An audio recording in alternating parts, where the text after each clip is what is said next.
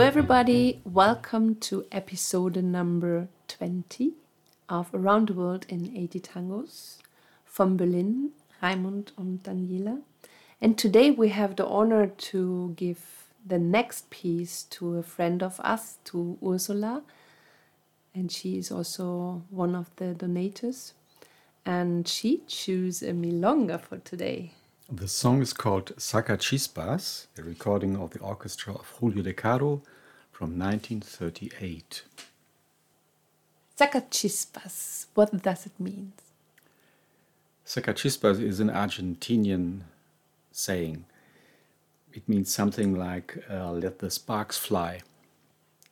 And it comes from the word chispas when the tramway, the tranvia, was taking a real curve and it was so fast that sparks were flying. And so now it's a saying if you are really fast, you're so fast that you cause sparks. And it was a big development in Buenos Aires to come to connect the city with the area around, right? Yes, that Tranvia was an important step to connect the suburbs with the center of the town so people, so people could travel to work easily. And there's also a football club really famous with the same name, right? Yes, there's a football club called El Sacachispas, and I'm not sure whether uh, Julio De Caro made this as, an, as a hymn for this football club. Nobody knows. By the way, the wisdom about Sacachispas are owed to Stefanie Gonzio, a friend of us in Berlin. Oh, yeah. Thank, Thank you, you, Steffi. Let's come to the singer. Luis Diaz.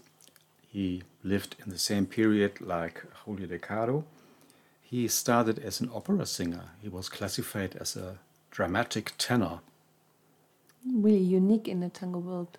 Yes, and he was also uh, performing in Carmen of Georges Bizet and later he was singing in the, in the choir of uh, Teatro Colón, the big opera and concert house in Buenos Aires. And then he changed to tango. Then he came to tango. He recorded with Donato, with Firpo, with Fresedo, and in this moment with Julio De Caro. Sácale chispas mi vida a tu pobre corazón, no sufras el desencanto de vivir sin ambición. No hay nada como un cariño para alentar una ilusión. La vida resulta corta sin tener un metecón. Get my life going for your poor heart. Don't suffer the disappointment of living without sense. Nothing better than somebody to love to maintain an illusion. Life is short when you're not in love. so today we have a more happy lyrics for the for the milonga, and it's, it's a happy milonga. I mean, it's really nice uh, to dance and yeah, it's a really nice song. And I have to say, this is the shortest lyric I ever had while I was uh, looking at, at lyrics, at texts. So it's really abbreviated. It, had, it has eight lines and that's it. So the song is composed by Julio De Caro.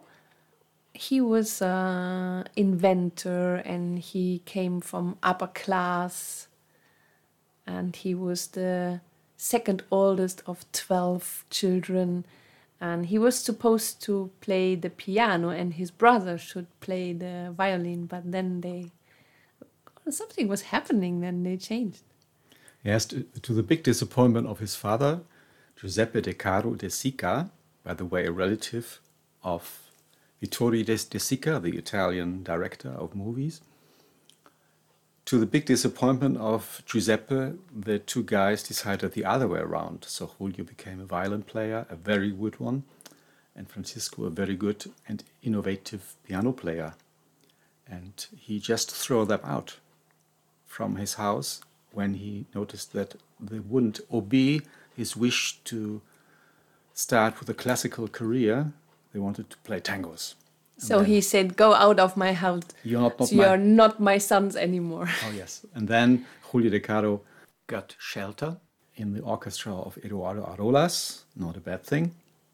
they say later, after some years, there was a reunion, the sons and the father, and the father was confessing that he was that he collected all the time every piece of paper and every newspaper article, and that he was so proud.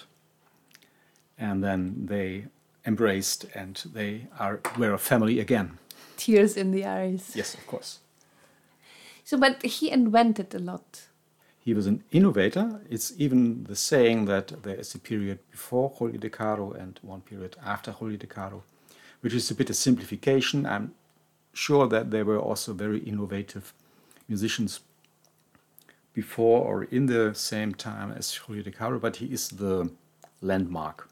And he was like, to make it simple, he was uniting European art form with the Argentinian dirt. Mm. Argentinian rhythms with the high art of composing, of arranging, of using instruments, of instrumentation, which came from European classical music. And he had the really special violin he played. On, on the pictures of uh, Julio de Caro, also on some uh, movie excerpts, you see a strange instrument which is called violin cornetta or Strohgeige after the inventor, Heinrich Stroh. He invented this instrument. It was a violin without a corpus. It has a horn, like a gramophone. And this was really a loud instrument. And I think it was invented because they needed loud instruments for this old recording technique, the acoustic technique, where the the loudness, the pressure or the sound of the instrument has to impress the medium mm. to record the sound. And so they wanted something which is, was really very loud, and the sound is a bit between horn and string instrument. I'm not sure whether De Caro really liked the sound because he was an excellent player, but it was outstanding. It was really, uh, you noticed the sound in, in all kind of his recordings.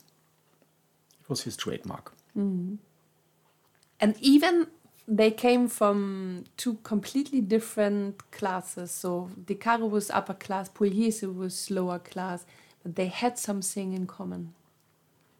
Pugliese uh, came with his first orchestra, and his idea was to um, preserve the um, style of De Caro. His first recordings were many pieces of De Caro himself, and they played them in the original arrangement.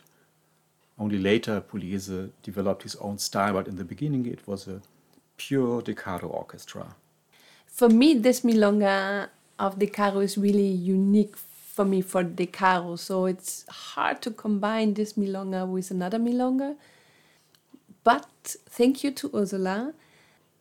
I will remember next time I will DJ. We don't know when this will be, but uh, I will play this milonga for sure and I will find other milongas to combine.